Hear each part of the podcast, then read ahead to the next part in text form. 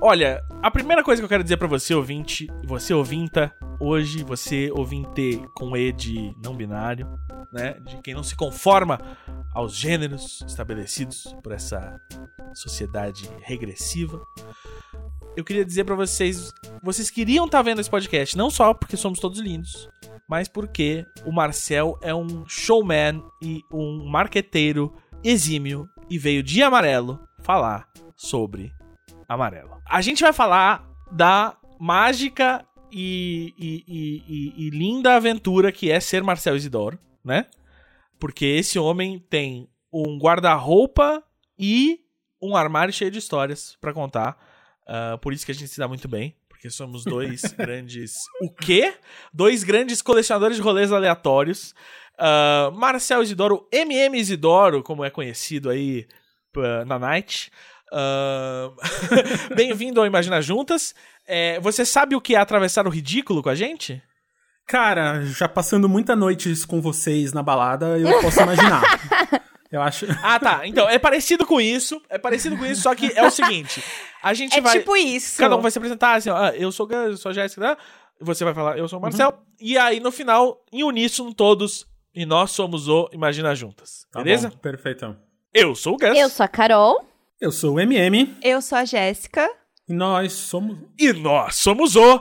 Imagina! Imagina Juntas! Imagina Juntas! É, não, não, É. então, remoto a gente nunca consegue sincronizar. É. Então é sempre uma, uma aventura. É mais ridículo ainda o, o- o ridículo que a gente tá. É, Quem, inclusive, nos ensinou ah, a frase atravessar o ridículo, o termo, o conceito, foi nossa amiga pessoal, Denise Fraga de Beijos. Beijo de. E aí eu já começo. Como você é um cara cheio de rolês aleatórios, já conheceu a Denise Fraga? é, a gente, alguma festa de mostra. Teve uma vez, se não me engano, uma festa na- no Festival do Rio. Que a gente foi pra uma casa de uma produtora que tava lançando um documentário sobre o Joãozinho 30. E o Joãozinho 30 tava já mal, numa cadeira de roda, ele ficava no canto da sala, meio tentando dançar, e a gente dançava pra ele, pra ele se divertir. E eu lembro de ver, ou a Denise, ou, ter, ou, ou na sessão, em algum momento, a gente bateu um papo rápido, e ela fez a peça do meu amigo Rafael Gomes. Então. Olha, eu acho que não tinha introdução backstage. melhor pro MM do que essa, que é tipo assim, já conheceu o tal Sim, fulano? Sim, Aham, então e aí o melhor história. que não é que só conheceu, tem, tem sempre uma história muito mágica por trás disso. É. É, esses dias eu, eu estava lá falando sobre, enfim, coisas cringe, né? Porque é o assunto do momento. Aí ele não passou, Somos- é realmente assim, é uma, é uma loucura estudando entrevistas, né, para, para a TV. Eu fiz uma reunião agora com um cliente que eles falaram, nós que somos cringe, eu falei, ó, Tulin chegou no mundo corporativo. Cara, hoje. eu- sabe como eu sei que a É Tulin, a Tulin, tipo, é a minha amiga Chegou mais lá. famosa e relevante na cultura brasileira? Hoje, um amigo meu do Rio Grande do Sul me mandou uma mensagem. Passa o contato da Tulin que a Rádio Gaúcha quer falar com ela. Falei, ah, sim, agora sim. a Agora. Rádio Gaúcha. E, Agora e lá, com sim. certeza, eles vão falar assim, ela Chegou em outro que país. faz o podcast Imagina Juntas com um gaúcho. Porque tudo Sim, eles vão ter que achar o gaúcho na história.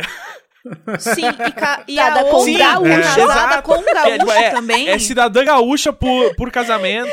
Sim, sim, Tem o passaporte. sim. Gente, tá assim, tá, tá, tá essa loucura aí. E aí, o Marcel falou assim: é, preciso resgatar uma foto que eu estou no colo, eu bebê, no colo da Whitney. Era da Whitney? De quem que era? Não, da Tina Turner. Da Tina Turner! Isso! O quê? Sim! We don't need another hero. A gente tem o MM. Marcel, Marcel, pelo amor de Deus, a, a sua vida fantástica começou desde muito pequeno e eu quero entender como o bebê Marcel foi parar no colo de Tina Turner. Cara, é então, a minha vida, eu falo que todas as minhas mentiras são verdades, né? Porque você vai acumulando e, cara, não tem. Eu mesmo me impressiono às vezes como as coisas acontecem. E minha família, ela. O meu pai tem aquela história de ser o primeiro da família a fazer, né? A sair do círculo familiar e quebrar os paradigmas do capitalismo, e ir pra faculdade e ser publicitário. Só que ele era o único preto no rolê. Então, como único preto, ele foi no samba, foi se metendo. E desde cedo ele fazia muito evento grande. Aí, em algum momento, eu sei que minha mãe grávida, a gente saiu de carro, a gente, que eu tava na barriga dela, de carro, aí a gente voltou, ela me teve e eu já fui fazer umas turnês. E uma da turnê era a turnê da Tina Turner. E aí eu bebê, eu ficava bebê no camarim, e tem algum momento ela montada, ela tirou uma foto comigo, me pegou, e eu era muito cabeludo. Eu, eu nasci com um tamanho de bebê de 3 meses, eu nasci com quase 6 quilos. Então parece que eu sou grande, mas eu sou recém-nascido. Então eu já nasci meio um espetáculo, assim, sabe? As, as pessoas, elas paravam pra me ver, sabe, no. no é no hospital, no berçário, e falaram o tamanho desse bebê. E até hoje, eu sei que minha mãe tá brava comigo, é quando ela fala, é, você me dá é dor de cabeça desde a hora que nasceu, eu perdi o enxoval. Não sei o que, 36 anos depois. Ela, ela lembra até hoje, assim, eu perdi o enxoval inteiro, que eu passei meses fazendo. Falei, desculpa, foi você que me fez, assim. Ai, meu Deus. Nossa, muito bom. Não, muito, muito bom, assim. Tipo. Você já usou isso em dates, assim? Falar uma coisa assim, não, é que você sabe que quando eu era bebê. tá, que a Tina, a Tina Turner me pegava no colo, né? Não sei se você sabe. Então, assim. é Tina Turner não, mas só que normalmente, né, É. vai sair com. se- se- se a gente Aham. sai num date ou sai com amigos, vai aparecer, vai aparecer, sei lá, vocês, vai aparecer o, o, o- o Lucas Fresno, agora, sabe, vai aparecer uma galera, ou, ou, ou qualquer rolê que você fala, né? E é isso, a gente não é especial, é que é- o nosso mercado, o nosso rolê é muito pequeno, né? É muito grande, porque muita gente ouve, mas tem poucas fazendo. Tem poucas pessoas sendo podcaster, tem poucas pessoas sendo é, popstars, atores de cinema. Sendo carregado Então, pela você Tina fica amigo de Turner uns, quando você fica amigo de vários. E tranquilo. você tá sendo todas essas coisas. E você não sente que você tá tirando muitas vagas das pessoas. Porque você tem a vaga de podcaster, a vaga Mas de tem, popstar, a tem vaga de alguma diretor. a história, vaga... de- assim, que é a mais comum de rolar? Tipo, falar assim, ah, não, não, conta aquela história, conta aquela história. Você tem alguma coisa assim? Meio que uma que sempre... Nossa, tem Um algumas, mas eu acho que a que mais impressiona a galera é quando eu falo que eu conheci o Guilherme Del Toro e ele me sequestrou pra fazer eu filmar o Labirinto Fauno com ele. Aprender a fazer cinema durante as filmagens do Labirinto Fauno. Isso Aí aconteceu? até- Isso aconteceu? Aconteceu. Como assim? Meu Aconteceu. Deus, Marcelo, eu tô assim, muito, meu Deus. Cara, seria muito bom se a Tilly Imperatriz isso aconteceu e o Marcelo falasse não. E aí, É uma ótima história. Não, pô, Parabéns pela criatividade. É um sonho, é um sonho. que trabalha com isso. Exato, mas ó, foi uma boa premissa, realmente. Teria sido Não, mas eu sonho, eu adoro falando- Guilherme, ganhador do Não, Oscar. Porque assim, uma coisa é a pessoa fala assim, conheci o Guilherme Del Toro e tal, tal, tal. Outra coisa, você fala assim, ah, legal, Bacana. conheci. Outra coisa, você fala assim, conheci, ele me roubou para aprender a dirigir nas gravações de O Labirinto do Fauno. A coisa, Sim. ela vai assim, de... de ah, legal para... Escala. Meu Deus do céu, Marcel. E aí? Mas foi, mas é isso que eu falo, assim, eu acho que tem um cara uma vez, porque eu fiquei 15 anos na minha vida, que minha família é muito louca, e uma vez eu falei, ah, quero estudar fora, Deu um, deram um jeito, eu fui fazer um intercâmbio de algum jeito, assim, a gente nem, nem tinha muito dinheiro pra fazer intercâmbio, sabe? Mas fui pra Austrália, que era o mais barato, acabou que eu comecei a trabalhar lá na Fox Studios, conheci um cara no ônibus que tava construindo os sabres de luz pro Star Wars, o cara me contratou como mão de obra barata. É umas histórias bizarras. E aí eu comecei a conhecer muito gringo e comecei, fiquei 15 anos da minha vida morando aqui, mas filmando fora. Então eu só não filmei na Antártida. Todos os outros continentes eu consegui filmar a África, Ásia, Ásia, Oceania, Europa inteira. E aí te- teve, teve uma vez que eu tava voltando de um trampo e eu parei em algum país e, e- sabe aquele bar de, de restaurante de, de, de aeroporto que tem gente tomando café, tem gente almoçando, tem gente almoçando. Que tem, tem um cara tomando uma breja do lado de alguém tomando um café com leite, que ninguém sabe que horário que você tá. E aí eu abri o e-mail e tinha um e-mail de uma outra produção me chamando pra eu continuar a viagem. Eu tava dois meses, três meses fora de casa, tava voltando e o cara falou: ah, a gente viu que você acabou, você não quer vir pra cá? Se você vê esse no aeroporto, para, compra passagem, te reembolsa, vem. E eu liguei pra pessoa e o cara tava do meu lado, não entendeu eu falando, eu tava falando em espanhol, uma coisa assim. E aí um senhor, assim, de barba branca, bebendo a sua breja às oito da manhã, aí ele virou aí pra mim e falou: Eu sei, eu percebi que você tem que fazer uma escolha muito difícil. Se eu posso te dar uma dica é, se você quer ter um, um livro, da- quando você morrer e for escrever o seu livro, que for só um haiku, viveu, é, como que é? Nasceu, viveu e morreu, uma é a sua opção. Mas se eu fosse você, eu teria uma enciclopédia cheia de histórias. essa sua decisão vai entrar na sua enciclopédia? Aí ele virou a breja e foi embora. Eu falei, caralho, é meu mestre dos magos, tá ligado? tipo. Meu Deus! aí desde- E ele era ninguém aí- menos que Steven Spielberg. Spielberg. É, O pior é que eu Jorge não Lucas. duvidaria por o momento em que essa história está indo. Não, não, o, o Jorge Lucas é outra história, que depois eu conto. Mas aí a. Beleza! Não era, uma, não era uma piada falar Jorge Lucas aqui. Ah, não, tranquilo. Aí desde então eu tomo outro- as decisões pela história, assim. E aí essa história do, do, do Guilhermo foi muito isso. Que eu tava na Califórnia e eu fui comprar uma HQ numa loja famosa de HQs lá.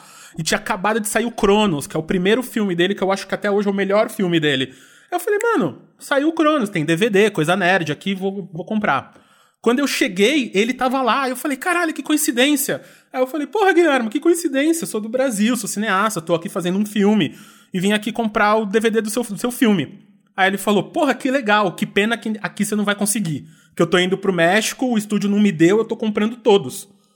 Eu falei, como assim? Me libera um. O cara, não, porque eu tenho que dar pra minha mãe, tenho que dar pra não sei quem, pra galera. Mas faz assim, eu tomo um café com você, deixa eu pagar aqui, a gente vai aqui pro lado e toma um café. Aí a gente sentou, tomou um café, ficamos um ano trocando. é, ele me deu o e-mail dele, a gente ficou trocando e-mail. E aí eu entrei num festival na Espanha, e eu era muito bom de fazer filme muito rápido pra Ancine pagar eu tirar férias na Europa. Sabe? Tipo assim, porque eu fazia o filme muito rápido, entrava no festival e, e e- no saudoso governo Lula, a Ancine era muito boa de mandar cineastas pra representar o Brasil. Então eu fui pra esse festival, tudo pago. E aí eu, Aí numa festa, eu fiquei muito louco e eu não bebo, mas eu fiquei muito louco de loucura mesmo. E o diretor do festival ficou muito amigo meu. E aí ele quis me levar pra almoçar no dia seguinte. Almocei com o cara. E eu, eu tava, tipo, um curto estudantil. Eu não era um diretor, eu não era galera. Mas o cara curtiu, beleza. aí ele me levou pra tomar café, galera. Tipo, tomar café num, num restaurantezinho pequeno. Quando eu fui ver o restaurante enchendo, enchendo, enchendo, muita gente. Começou a chegar repórter, foto. Quando eu olho, assim, várias fotos. Quando eu olho, tá o Guilhermo lá na porta. Eu, caralho, o Guilhermo Del Toro, conheci ele um dia. Aí ele vira pra mim, eu viro pra ele na mesma hora, assim, aí ele, gordo, estás aqui! Aí ele começa a abrir, assim, o caminho, me reconhece, me dá um puta abraço e fala, quero falar com você saindo daqui. Eu tava, assim, sem grana, sabe? Sem nada. Ele saiu e falou, vou começar meu filme novo em Madrid. É, Isso, isso era uma sexta-feira. Eu quero você lá comigo, eu vou te ensinar a filmar. Aí eu, mano, eu tô sem grana, não tenho nada. Aí ele, não importa, é, me dá seu celular aqui. Aí ele deu o celular, colocou um número. O que você precisa de passagem, de dinheiro pra chegar lá? É, liga pra essa pessoa aqui que é minha secretária, ela vai te dar o dinheiro. O que mais você precisa? Meu Deus. Aí eu, ah, estadia, ah, tem um amigo aqui seu, ele não mora em Madrid, se você vai ficar ali, é, você vai é, dormir no sofá dele. Aí ele resolveu toda a minha vida. Aí eu fiquei três meses lá, indo todo Meu dia, Deus! ele e o Guilherme Navarro e tal. Aí deu um ano que a gente filmou, ele me levou pro Festival de Cannes, que o filme tava em competição, e aí eu fiquei andando com ele, o Cuaron, o Inaritu, o, Ga- o Garcia Bernal, assim, a galera nas festas VIP. Assim, tipo, a gente tranquilo, entrava- assim, Não, o tranquilo, pessoal de sempre, tranquilo. tá, gente? Não vai ninguém de nada É, demais. tipo- É o galera de sempre que vai colar. É, não, tipo, o, o ficava rindo da minha cara toda hora, falando: se você fosse meu amigo, eu te dava meu e-mail, que meu próximo filme você vai chorar quando ver. E era o Filhos da Esperança, sabe? E ele explicando como ele fez. Falou, que absurdo, gente. E na balada, aí você aí vira na balada, você bate e derruba a breja no. É, é no DiCaprio, igual eu fiz, assim. É, Igual eu fiz. É, Você era. as baladas lá são muito pequenas, eu sou Você grande. era a Paris Aí acontece. Hilton. Você era a Kim Kardashian da Paris Hilton, sabe? Quando a Kim Kardashian não era famosa, ela andava com a Paris Hilton. Era isso. É Gente, isso, né? Mas e essa história da, da bebida não, aí tem- no, no DiCaprio? Agora eu fiquei. É ser amigo do cara, amigos. O segredo tem um pai de uma amiga minha que fala que o segredo não é ser o cara, porque o cara te, tem, te dá muita responsabilidade. O, o segredo é ser amigo do cara. Porque o cara, ele, ele vai ter o barco, ele vai ter a festa, ele vai ter o filme, ele vai querer os amigos pra compartilhar da sua, do seu rolê. E É você não vai estar a- preocupado a se gente- o barco dele tem gasolina, se a ilha dele vai ter papel higiênico e comida. Ele só vai te levar e você só vai aproveitar. Então eu, eu me tornei muito bom em ser am- amigo do- de vários caras. Parça. E você é um amigo do Imagina, como a gente pode ver, igual o Gus sempre gosta de lembrar aqui para as pessoas que vêm, a pessoa ela vai, ela vai até o topo e depois do topo ela vem aqui no Imagina. Exato. Que Aqui é o significa- começo da, do fim. Aqui a gente sempre Isso. marca Não, que é isso. o It can't get higher than this. E a- aqui é onde a montanha-russa começa a despencar. Não, eu quero me sentir, tô me sentindo muito especial de estar aqui, agradeço o convite, porque eu raramente participo de podcasts. O então quê? eu abri uma. Uma exceção, porque eu É gosto de claramente vocês. errado, você- né? Olha, Ah. morrendo de saudade. Porque assim, você raramente participa de podcasts dos outros porque você faz 82 podcasts. Tem isso. É. Tem isso. Aí a gente. Aí quando eu tô no tempo livre, normalmente eu a última coisa que eu quero fazer é podcast. Eu entendo Exatamente. perfeitamente, amigo. Eu, eu entendo. Deve estar muito interessante para os nossos ouvintes essa coisa muito jogada, assim, muito, né, totalmente sem rumo, muito cinema japonês experimental dos anos 60. Mas, é, se você tivesse que, né, realmente sintetizar essa enciclopédia toda aí para um breve parágrafo, a gente recebeu uma bio muito bonita sua da nossa produtora Evelyn, que cita seus diversos talentos e áreas de atividade, mas, mas Marcel pro Marcel, né? M, M por M, quem é Isidoro? Então, pera, então eu vou, então eu vou ler Ah, a leia, bio leia. que eu vou ler a bio Tá. que a Como que Evelyn isso fez aconteceu? e depois Como o que você virou Marcel essa fala. pessoa que a Tulin vai sintetizar aí? Marcel Isidoro, apresentador, produtor, roteirista, autor e diretor. Sócio da Ampere, uma das maiores produtoras de entretenimento sônico do país, criou a plataforma de saúde mental hashtag Eu Estou, criou o podcast de basquete Big Shot Pod e muitos outros para a HBO, diretor e roteirista do projeto hashtag Amarelo Prisma com Emicida, e dos filmes A Maré e O Diabo Mora Aqui, colunista do ECOA, a plataforma de bem social do UOL. Isso. Chique. Essa aí é a versão bem resumida. Meu Deus! Não, e amigo dos famosos. É, É a gente não... É? Não é, parceiro de Amigo dos karaokê meu. Imaginers. Ah, Exatamente. Eu e o Marcel, Mas- a, gente, a gente descobriu o nosso lugar favorito, assim, nosso bar, restaurante favorito, juntos. Foi. é, é, eu Uhum. lembro até hoje da primeira vez que a gente descobriu aquele lugar Foi verdade. maravilhoso. Que eu tava de olho no Instagram, se não sabia se ia ser legal. E aí eu e o Marcel, a gente tinha, a gente tinha acabado de gravar um piloto, nosso primeiro piloto de podcast de ficção, né? Uhum. E a gente, pô, dirigiu atores e um roteiro que a gente escreveu juntos e a gente tava muito feliz. E aí a gente, tipo, ah, pô, vamos nesse lugar aqui que eu vi no Instagram que parece muito legal. E aí a gente imediatamente ficou muito amigo da Thalita, que era a, a barwoman na época, e o Taka, que é o dono do Don Chan. E aí a gente morava lá até a gente Uhum. tá na pandemia e não poder morar lá. Não, e foi muito mágico aquela noite, porque chegou uma hora que era tudo tão mágico que a gente olhou pro outro junto e falou: Cara, vambora pra não estragar a noite. Sim, e aí o que aconteceu? Ah, a gente ainda boa. mandou uma pizzinha na, na, na brasa É, a gente saiu de um esquina. restaurante e foi pra outro, é, pra comer uma pizza. É Por isso, que eu, por isso que eu gosto do Marcel. Não, então, é que a gente, que a gente tava lá e a gente sentou no cantinho. E aí tinha uns mexicanos que começaram a cantar La Bamba com a gente do nada. Uhum. E uma- uma- apareceu uma uma, despedida de solteira. solteiro De solteira. de uma amiga minha, meninas, é. solteira. E aí, Que os aí mexicanos... a noiva era amiga minha, aí os mexicanos, aí o Taca, a gente cantando. Nossa, foi muito mágico. E com os mexicanos a gente fez uma descoberta muito boa aquele dia, que é o seguinte: o Taka tem uma máquina de karaokê, que hoje em dia a gente não pode mais usar por causa da pandemia e tudo mais, mas na época ele tinha lá, e é uma máquina japonesa de karaokê, que não é atualizada desde, sei lá, 2013, É, uma coisa por aí. E é, é tipo japonesa mesmo. Então, assim, você tem que procurar músicas que foram ouvidas no Japão em algum momento, entendeu? Você não vai achar qualquer coisa, né? Então, mas, mas você acha música brasileira, música americana, mas tem que. E aí você descobre, às vezes, procurando certa coisa, e fala assim, ó, os japoneses conhecem isso.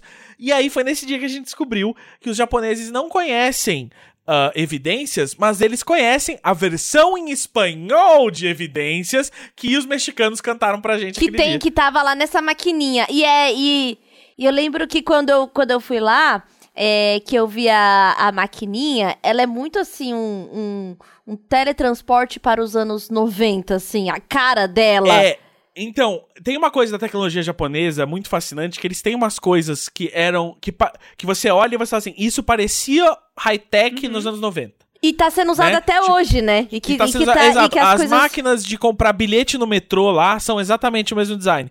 é, é um monte de botão gigantesco e umas coisas assim, não tem a tela de toque, aí algumas partes da tela é de toque, outras é no botão. Então, tipo, é umas coisas muito doidas. É, mas é isso aí. O, o, eu acho que, Marcel, eu tenho um, um, um, um ditado uh, pelo qual eu me movo e eu sinto que, que ele bate com o seu, que é. Uh, o propósito da vida é ter Concordo. boas histórias pra contar, né? É, eu quero chegar lá, lá, é, lá na frente e contar essa história. Eu acho muito que o cara falou ali, de, tipo, a gente como contador de histórias, né, escrever e tal, acho que a gente sempre busca a história. E acho que a vida é, pensando aqui em Amarelo Prisma e ecoa as coisas de inspiração que eu faço, eu acho que o rolê da vida, as, as pessoas pensam no destino, mas é a jornada, né? A gente, a galera, a galera é, foca muito no a, a, em coisas muito específicas, assim, ainda mais no, no, capitalismo, de preciso ter o carro, preciso ter a casa, preciso ter a família, preciso fazer não sei o quê, mas es, esquece de aproveitar a jornada. Eu falo muito isso pra, pra gente que cria, que a gente pensa muito no podcast final, no filme final, no livro final, só que a gente não toma conta do processo. E aí o podcast vai ter uma hora, só que o processo às vezes demorou três dias, uma, um ano, dez anos. E se o processo não for bom pra gente, pra que a gente fez, né? Uhum. Pra ter um livro bacana, que a gente Um livro bacana como anos, pra alguém ler em dois dias e falar que é ruim. Gazeta já disponível nas lojas. Eu amo que o Gus pegou o livro e mostrou como se a gente tivesse Gente, um vídeo. e a É porque eu tá- preciso entrar no personagem. Tal qual, tal Claro. qual o Supla gravando Não, com a pra- gente, não- jurando que tava funciona. numa live, o que foi muito bom, foi muito especial. É, Deus o abençoe. É. Não, mas. Ô, ô Marcel, eu ia falar isso, disso que você falou, né? Sobre essa, essa importância da, da, da jornada, né? E não só da. Enfim, de chegar ali no, no, no final. E aí, e você, e você assim, né? Eu, eu aqui, que te acompanho nas redes, já que não dá mais para te acompanhar no Don Chan. É. Eu vejo que você tem um olhar muito apaixonado pela vida, né? Todos esses projetos que você faz, né? O, o, o trabalho que você fez do Amarelo Prisma com o, o Emicida, que dá essa aprofundada mesmo, né? Dá um... Dá um, um, um- não sei, é, um- como eu posso dizer? Quando eu vi esse projeto, é, é como se... Parasse um, sabe quando você para pra conversar com alguém e você olha nos olhos? Você não tá só, tipo assim, falando correndo, sabe? É uma, é, para mim é essa a que sensação, né? E aí quando você Uhum. faz os outros projetos que tem a, tem a hashtag, né, do, do, do eu estou e tal, e aí você tem esse olhar muito apaixonado pela vida que eu acho muito incrível. Eu acho que é também esse olhar que faz com que as coisas se tornem incríveis, sabe, Pra você, de volta. E mas eu queria saber, sempre foi assim? Cara, eu acho. Eu, eu pensei, eu penso muito nisso, né? Porque é, como a gente só tem a nossa perspectiva. Ah, primeiro, obrigado você falar isso do Prisma. Porque o Prisma, o meu primeiro briefing, quando eu sentei com eles pra falar, eu falei, cara, a gente tem que fazer um, um trampo que é o contrário de tudo que tá rolando. De vez ser tudo rápido, curtinho stories, tem que ser Isso, tipo. exatamente. Pega um café, um, um chá, um biscoito de polvilho, senta na rede e ouve. Fica de boa, vamos bater um papo aqui. E que bom que passou isso. Fico muito feliz quando você fala isso, porque sim. foi um Foi trampo... pra, pra, minha, pra minha sensação foi exatamente essa, assim, sabe, tipo, ter uma...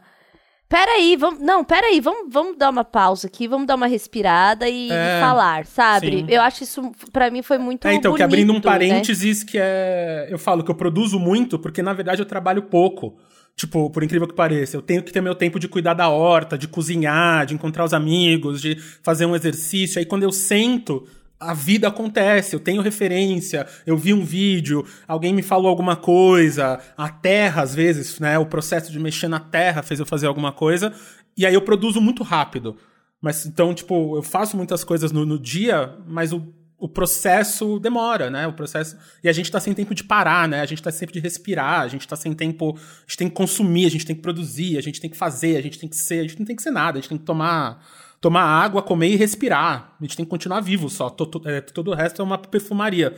Então, a gente faz isso. E uma das coisas que me fez fazer isso, sendo mudando um pouco o tom aqui pra uma coisa um pouco mais triste, foi eu sofri um acidente de carro quando eu era criança.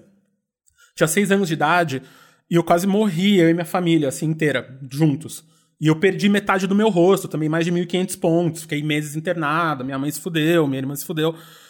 E eu entendi ali, eu comecei, eu fazendo muita terapia de muitos jeitos, eu comecei a entender que, que entender a morte desde cedo fez eu entender muito bem a vida, que a vida é muito rara. Tipo, eu saí da escola, deixei o equipamento na escola, o material na escola, uma semana antes de começar as aulas, fui tomar um café com meu tio e voltei pra casa um mês depois com um negócio de gesso na cabeça e sem, sem metade do rosto, sabe? Então, tipo, ali mexeu, assim, fui colocar em palavras isso muito recente. E pra, pra vocês terem ideia, até ano retrasado, quatro, né?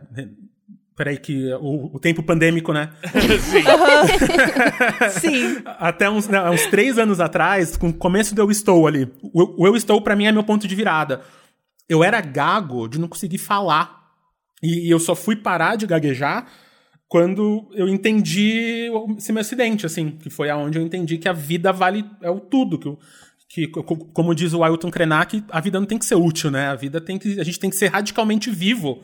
De experimentar. A, gente, a gente tem que estar vivo só. Então, essa, essa, essa setinha eu comecei a ver em todos os meus amigos ou pessoas próximas que passaram por algum processo de quase morte, de alguma perda. Provavelmente a gente vai ter como sociedade agora pós, pós-pandemia, né? Quase sempre pós-pandemia ou pós-crise. Você vê os, os anos 30 como foi, os anos 50 como foi.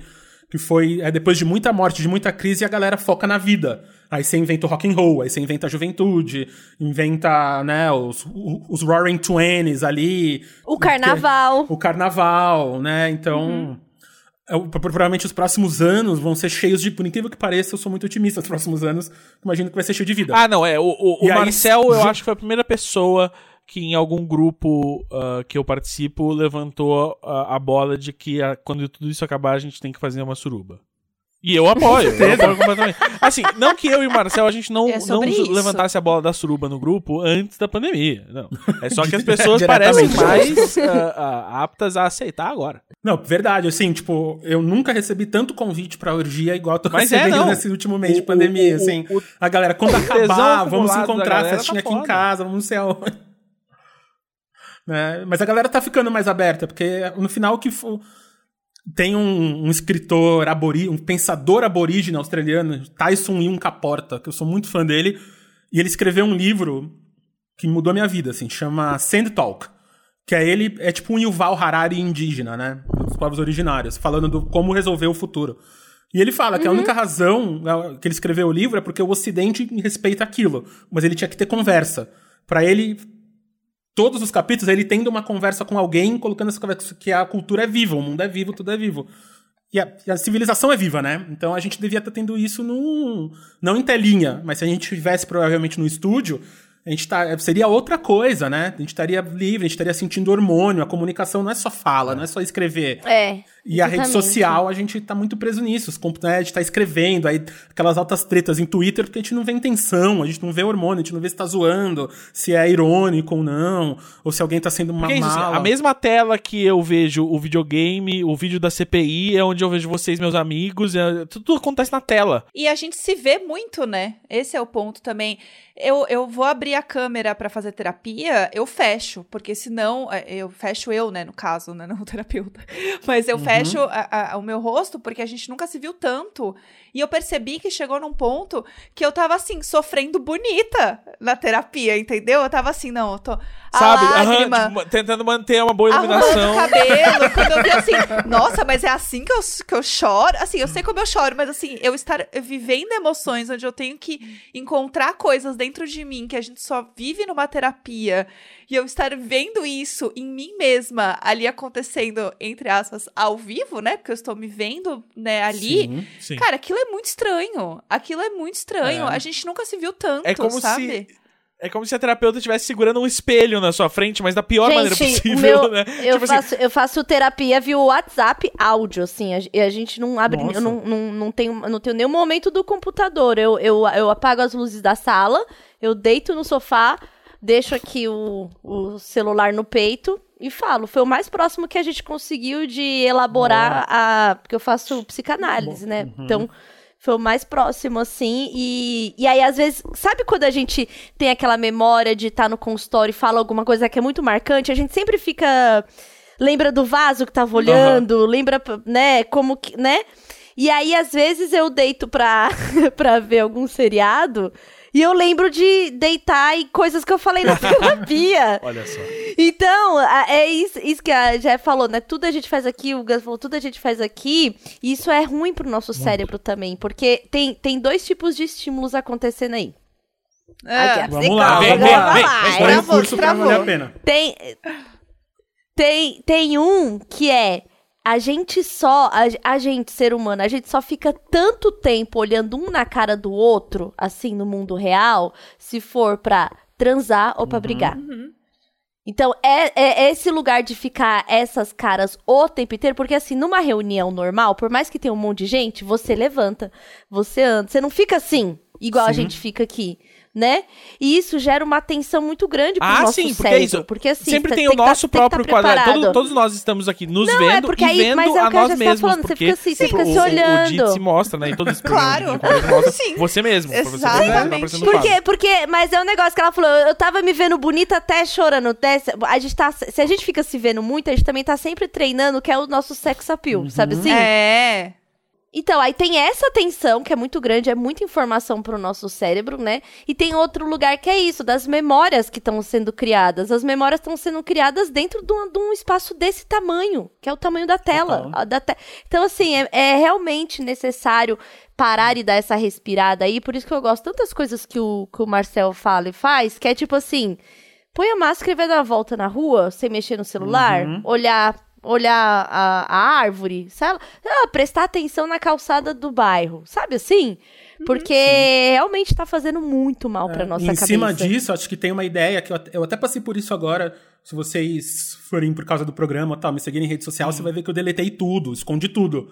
Porque eu tô. Um rolê que me deixa muito nervoso é a gente não ter o direito de esquecer mais a- as coisas. Uhum. Então, fica os sistemas todos mostrando cinco anos atrás, olha onde você tava.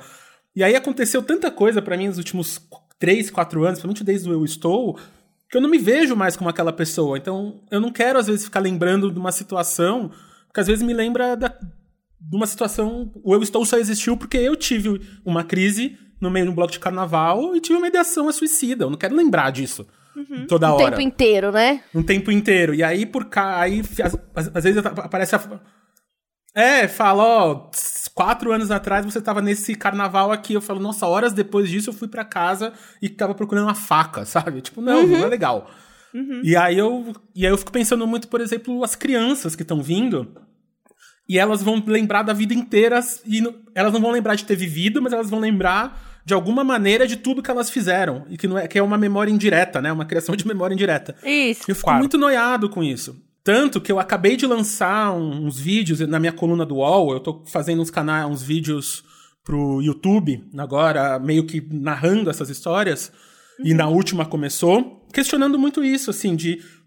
Tem um- uma, uma ideia que chama protopia, que é uma ideia que eu gosto muito. Que a gente fica buscando a utopia e a gente vive, a gente acha que tá vivendo uma distopia, né? Então, quando é tudo muito ruim ou quando é tudo muito bom. Então, ou o Jardim do Éden, ou qualquer filme de menina fodona destruindo o- um líder homem, né? Que rolou agora, né? O Catching Fire, esses todos.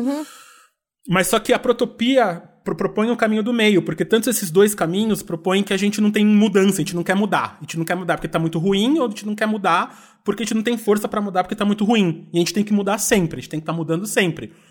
E aí eu tô e aí eu vejo que a única maneira da gente fazer isso é a gente ser ancestral. E a gente, a gente pensar que daqui 50 mil anos vai existir mais 8 trilhões de humanos. Então tudo que a gente fizer hoje vai repercutir para 8 mil por cento mais pessoas do que já viveram. E aí, como é que a gente começa a plantar um futuro bom pra gente? Um futuro bom. é, Porque a gente deve viver 90, 100 anos. A gente so- sobrevivendo ao governo Bo- é Bolsonaro, claro. A gente vai viver. Sim. A gente vai viver, sim, 100 anos. Então, a gente tem mais 70 anos de vida que a gente tem que ter água pra beber, a gente tem que ter, ter terra pra plantar, a gente tem que ter comida, a gente tem que ter ar pra respirar, o Tim quando crescer, né, a, a nossa amiga Sky Jones. Então, a gente tem que começar a pensar. E aí, nesse ponto de vista de ser um ancestral do futuro, como a gente começa a plantar pequenas coisas agora. E uma delas é conversar e se encontrar, ir em show, ir em teatro, bater papo, e andar e cuidar de você mesmo, que é exatamente o, o que a gente tentou fazer no Prisma. O Prisma, pra mim, é um, um conteúdo protópico que ele fala: pr- primeiro cuida de você e fica bem. Ao ficar bem, você cuida da sua comunidade e a comunidade vai aprender a cuidar dela mesma para cuidar de você e para você ficar bem e ficar esse Uhum. círculo vi- vi- virtuoso, né? É, eu até É, ia e- perguntar o que é o Prisma, pra quem tá ouvindo e não sabe, enfim, como que rolou esse projeto, como que foi pra você participar dele, enfim, tudo mais. Pra quem não conhece mesmo. Claro, então o Amarelo Prisma, ele faz parte, né, do, do que a Lab Fantasma chama de projeto social amarelo, que tem o que começou, começou no disco do, do Leandro, do Emicida, e aí teve o- os documentários da Netflix, agora em julho vai sair o, o show, né, acho que 15 de julho saiu o show inteiro que eles fizeram no Municipal, de lançamento, e aí o Prisma, ele nasceu como uma ideia de como a gente traduz as mensagens que teve no disco para uma coisa prática. Como é que a gente tem essa mensagem que, ele, que o Leandro já tinha colocado, o Emicida, né, já tinha colocado ali de cuidar de você mesmo, de, de cuidar de saúde mental, de, é como ele diz, ressignificar o Brasil através do amor e do afeto. Então, como é que a gente faria isso? E aí eles se, se, juntaram com uma agência, que é a Mutato, e eu trabalhei bastante já na Mutato, e a Mutato me, me, me ligou e falou: ah, você não quer ajudar a gente no projeto? Aí a gente tinha, eu tinha feito um outro projeto completamente diferente, só que aí por causa era fim de ano, ano retrasado, atrasou tudo, não sei o quê. A gente foi se encontrar depois do carnaval. Fizemos a primeira reunião, os caras, meu, é isso, vamos fazer. Show. Aí a gente passou um dia na casa do Emicida, o dia inteiro, sonho, assim, cuidando da horta, ouvindo demo, ele contando a história da vida dele inteira, brincando com a Tereza, filha dele, tocando, in- incrível. Quando e ele mora no meio do mato, e o celular não pega lá.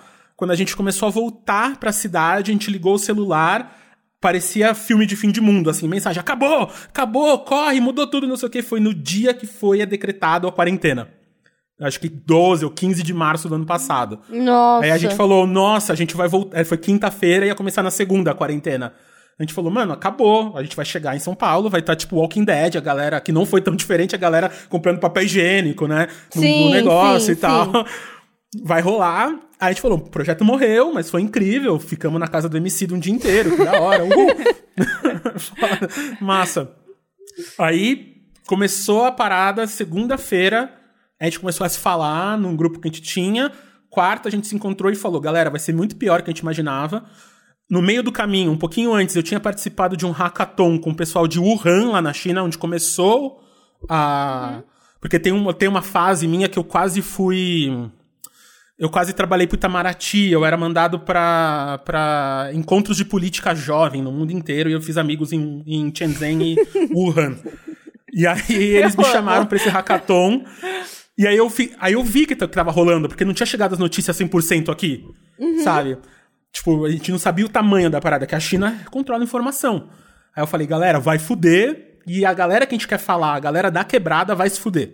Porque vai estar sem emprego, vai estar. Ou ou é, vai ter que trabalhar e vai ter que pegar ônibus e vai pegar o corona, a gente, a gente não sabe o que fazer, o governo blá blá blá, a gente vai ter que fazer alguma coisa. Aí eu transformei essa ideia num podcast de quatro episódios que os dois primeiros que é baseado nos, nos quatro pilares que norteiam o disco inteiro, que é você tem que ter eu sempre esqueço, mas é basicamente você tem que cuidar de você, cuidar do seu corpo e ter paz pra assim você ter clareza e ter tempo pra poder olhar pro lado e cuidar da mente.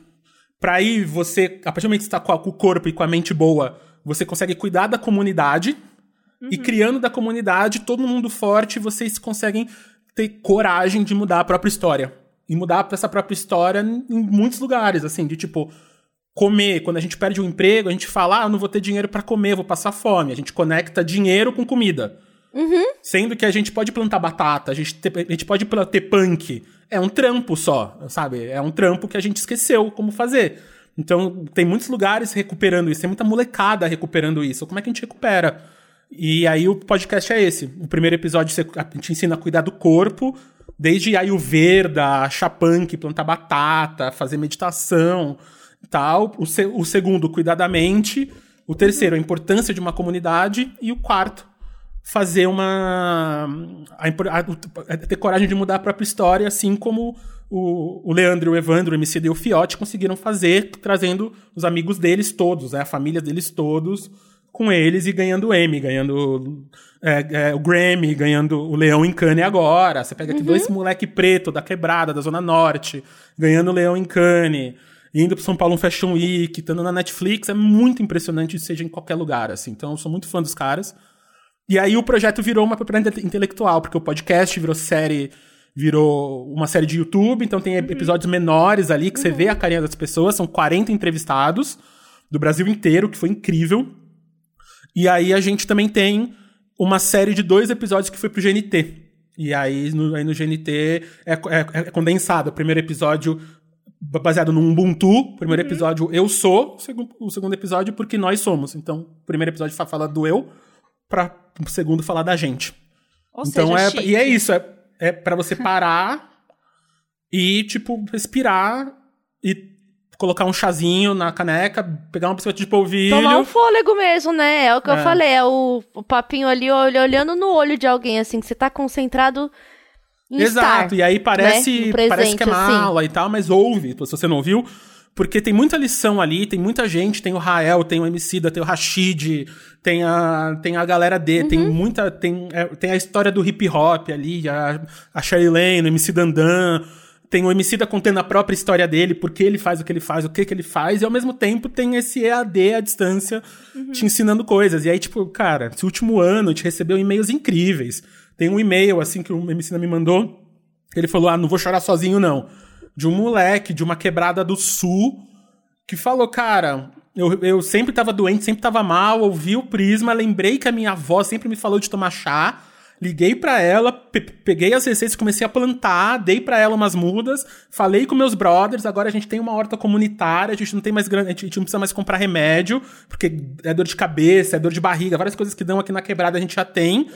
E isso deu abertura pra gente falar e trocar ideia de igual pra igual.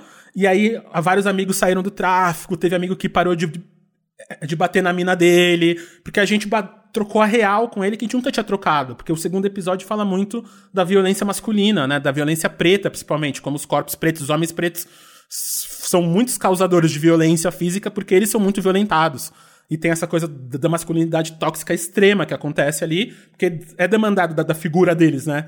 Ser essas- esses caras que constroem as nossas casas, que constroem as nossas cidades, que produzem tudo, e eles têm que ser fortes, tem que ser másculo, tem que ser isso. E eles têm sentimento, eles amam, eles odeiam, eles choram, né? Tanto que o sertanejo e a música de corno é tão grande porque é aquele momento que a galera consegue abrir, se abrir ali.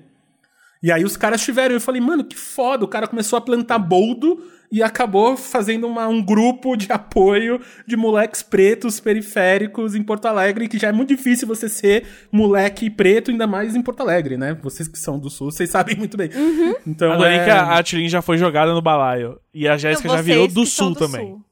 Não, eu Não, sou, já, eu, é, já eu- tem o, já tenho o green Mas, passaporte. card. mas ó, mas eu, mas eu tenho um grande amigo, um grande amigo meu, que é um homem preto gay, que morava em Porto Alegre. E ele já contou assim que realmente as situações, né, gente? Imagina, né? É, sul, não, a com- gente com entrevistou o Zudzilla, Preta gay. que é um moleque, que quem não conhece, é um moleque novo do, do rap, muito De foda. Pelotas.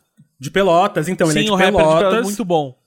Muito foda, e ele contando umas histórias de gente não queria atender ele no mercado, sabe? Ele é de lá, tem o sotaque, tem o rolê, e aí ele, fi- aí ele finalmente veio, ele veio morar em São Paulo. O grande resumo do Prisma, eu acho que é o momento que a gente tá, e o momento que a gente tá começando a finalmente acontecer, é que a saída é sempre coletiva, nunca é individual, né? Sim, então, a sim. gente tem. O, o corona é o grande exemplo disso. Você não tá usando máscara pra você não ficar doente, é pra você não passar pra outra pessoa. Você não tá tomando vacina pra você só não morrer, é pra você não matar seus pais, seu namorado, seu filho. Então, é, é- A saída só é coletiva e a gente só tem uma terra, a gente só tem um rolê, só tem uma parada. Então, se a gente começar a ver a, a- a jornada, começar a contar as histórias, começar a focar na experiência, não necessariamente no resultado final, na produção, no número da tabela no final, é isso. Então a gente tem que mudar a história. A gente tem que, como coletivamente, ter coragem de mudar a história, de falar não. E eu vejo muito que essa molecada não cringe, essa molecada nova, o, o- a ge- ge- geração Z, eles já tem essa parada. Com o o Eu Estou foi um projeto que me mostrou muito, assim. Porque o Eu Estou, eu tava falando de prevenção de saúde, de, é prevenção de, de, de suicídio no, é no Instagram pra molecada. Caras, a gente a gente chegou em 30 milhões de usuários únicos dentro do Facebook em três meses. Então era muita gente que queria falar ali, muita, muita gente passando algum problema. E galera que tava se ajudando, galera que tava nos comentários falava, eu não tô bem. A galera, vamos falar. Grupos de WhatsApp se formaram de meninas que estavam passando por, é, por relacionamentos abusivos. E elas começaram a se ajudar, porque se encontraram nos comentários dos posts, dos vídeos. É, a galera vinha pedir ajuda é para mostrar pros pais, para falar, olha, é isso, pai, que eu tô passando. E você não acredita em mim. Uhum. É para mostrar pro pastor. De tipo, ó, não é falta de Jesus, eu amo Jesus. Só que eu tô mal, é físico, eu tô doente, eu preciso ir para um psicólogo, eu não tô uhum. bem. Então tem muitos grupos de igreja, por exemplo, que usam os nossos conteúdos até hoje para educar pastor e, e pais, escolas em lugares do interior que o professor não tem, ou não tem um, um o SUS não chega ali, né, com com atendimento psicológico e tal. Uhum. Os professores vêm, é, vêm pedir, a gente até escreveu duas, três três apostilas pra galera, pra galera ler e, e, e, e saber que conteúdo vai aonde. Uhum. Então a molecada já tá aberta, né? Essa coisa da fluidez do não binário, eu vejo que é muito essa fluidez, tipo, porra, se você não tá legal, por que eu vou continuar fazendo? Que a uhum. nossa geração millennium, a gente Sim. não tem, a gente, a gente tem que ter, a gente tem que ter sucesso, a gente tem que estar tá fazendo tal coisa. A gente tem que ter milhões de seguidores e milhões de likes. E no final, de novo, a gente não tem que fazer nada, né? Temos só que curtir, ficar de boa e que ter uma graninha pra ir no Don Chan e, e, e, e, cantar um Tim Maia. Então eu sou. E, e mesmo assim eu sou muito otimista ainda, porque eu acho que a gente tá chegando lá. A gente tem que olhar pra gente lá. mesmo e dizer: me dê motivo. Me não para ir embora, exatamente. mas para tudo. né? Pra tudo. Ô, Marcel, fala, cê, fala. Cê teve uma coisa também que, assim, que do, do Prisma, assim, que me lembrou. Eu não sei se você já assistiu, que se chama. É um, um filme, um documentário, né? Que é o Começo da Vida, que fala dos primeiros uhum. amas, e tem o segundo, Sim. que é o Começo da Vida, dois, que é o Lá Fora, que é, é falando sobre né, a, a, necessidade de natureza que as crianças têm, uhum. né? E aí, é, tem um projeto lá, fala um projeto de um cara, né? Tem, aparecem vários projetos. Tem um cara que faz as teenies, que são Tierras de los Chicos, uma coisa assim. Que é uhum. as crianças, o projeto é, as crianças fazem três vasos, um para plantar. É, pode ser de qualquer tamanho, um pedaço de terra, mas sempre em três. Um é exclusivo dele, o uhum. outro é pra família, para quem tá ali em volta, e o outro é devolver pra natureza. E Pô, da, das crianças plantarem. E a gente, eu fiz com o Valentim aqui em casa. Uhum. E mesmo a gente estando aqui, né, num apartamento, enfim, no centro do centro do centro de São Paulo mesmo, é, uhum. é muito doido como eu fiz uma coisa que era para ele, mas mudou muito mais para mim, sabe? A parada de querer plantar, do, tipo, já tinha uma pimenteira, eu peguei a semente da minha pimenta para colocar lá na horta dele. Aí quando uhum. ele não tá uhum. aqui, eu vou todo todos os dias, desde então eu acordo e aí eu vou lá pra cozinha e aí eu vou lá e passo na na hortinha, sabe? Uhum. Então acho que foi por isso também que que, né, que tem me tocado esses temas, sabe? Da gente é, voltar a se conectar com um pouquinho de natureza, com cuidado. Teve uma outra coisa também que eu senti muito, que você falou, né? Dessa coisa do, do que o Prisma traz, que é primeiro você e seu corpo, depois você vai devolver pra, pra comunidade. E que tem a coisa da internet, que é o, a parada de. Tá tudo tão ruim lá fora que a gente absorve tanto essa dor que a gente uhum. não consegue nem valorizar quando algo tá bom pra gente, sabe? Concordo. Principalmente com a parada de pandemia, porque a gente fica num, num pesar uhum. muito coletivo, assim. Se a gente não tem esse. Não coloca esse limite, sabe? Do tipo, do Sim. quanto eu tô ali só consumindo, do quanto uhum. eu tô uhum. realmente fazendo ser transformador, né? É... Porque eu senti muito isso, tipo assim, o mundo caindo, né? Tá tudo uma bosta mesmo. Mas eu tava tão é, tão ali na internet vendo tudo de ruim acontecer que eu não conseguia me sentir bem de, uhum. das coisas que são importantes para mim e que eu só vou conseguir ajudar lá fora se eu estiver bem aqui, sabe? É bem e isso, é bem isso. E aí eu tenho elaborado muito, assim, sobre isso, sabe? Sobre. Não, é, é realmente. É, eu uso uma metáfora são... para isso, Tulin, que é.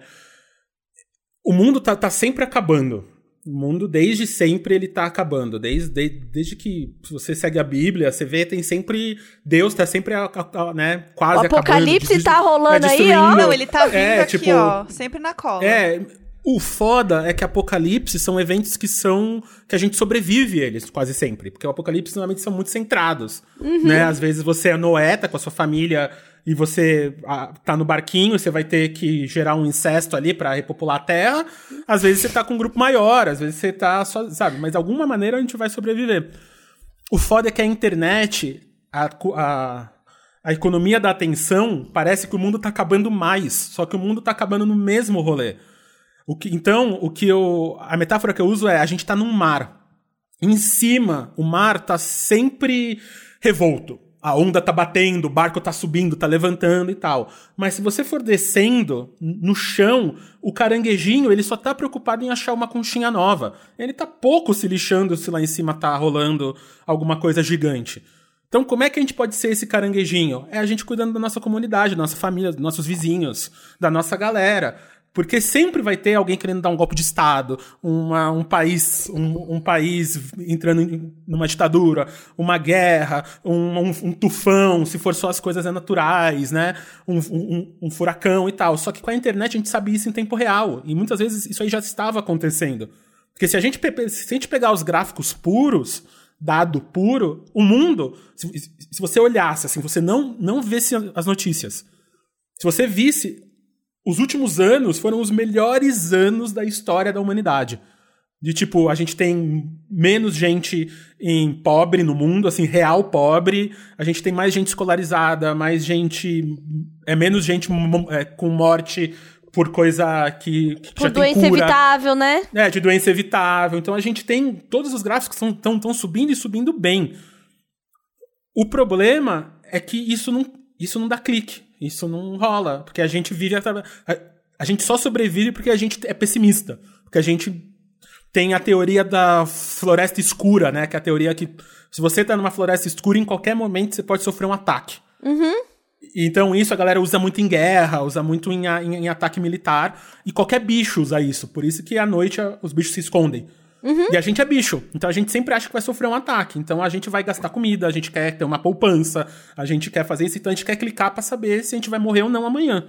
E, o- e o resto a gente não clica. Então a, a falta de contato, ainda mais na pandemia, é porque na fofoca era onde a gente sabia das coisas boas. De, ah, acho que eu vou casar, acho que eu tô namorando, acho que eu tô fazendo não sei o que, ah, a Mariazinha passou na, na faculdade, né? Fez, é- é- é- ela fez tal coisa, e a gente se sentia bem, ah, que legal, a comunidade tá rolando, e a gente não tem mais isso. Então, o que eu tento muito tentar mostrar pra galera e, e fazer, o Gus sabe, né? Porque por mim a gente faria. Iria pra. se encontraria uma, uma, duas vezes por semana, todo dia, se desse. É a gente ter, é a gente ter esse contato, é a gente cozinhar, é a gente passar o tempo, é a gente não fazer nada, porque o nada é produtivo. A gente não tá.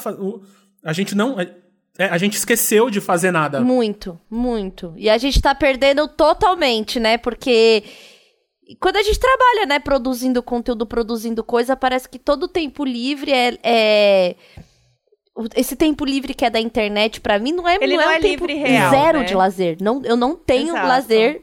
Não, eu não- ele não é livre e eu não tenho lazer na É. internet. A verdade, pra mim, é essa. Eu não. Quando eu estou no Sim. celular, eu não estou num momento de lazer. Sabe- Lazer pra mim é uma outra parada, O grande, sabe? o grande rolê aleatório da, da minha vida foi que o último primeiro de janeiro normal que a gente viveu, o último primeiro de janeiro pré-pandêmico que a gente viveu, foi comendo McDonald's na piscina do Marcel com uma recém-feita amiga colombiana que trabalha, trabalha no Greenpeace. Que tava indo pra Antártida, né? Que a gente Eu lembro isso, esse rolê de vocês foi completamente aleatório, assim. Só Vocês estavam um dia falando. normal. E, e Sim, tava, e a tava Crystal, rolando a parada Virou lá podcaster, da... né? Ela virou podcaster? Virou podcaster. Virou, faz um podcast do Greenpeace. Podcast lá do. Greenpeace, com vários atores fodões, assim. Chocada. Todo mundo vira podcast. né? É. É, não. Eu só queria comentar uma coisa que esse papo me lembrou que há muitos anos atrás, eu lembro que, né, quando eu tinha Diretas do Bem, teve um dia que, assim, acho que tinha um dia específico na pauta que eu dava bom dia lá no Facebook pra galera, e a galera respondia, né? 7 milhões de pessoas, né? Uhum. é, o Facebook neste momento. E aí eu ia lá, "Ai, bom dia, que vocês tenham um bom dia. Aí eu pedia sugestão, acho que de frase e tal, pra produzir os conteúdos.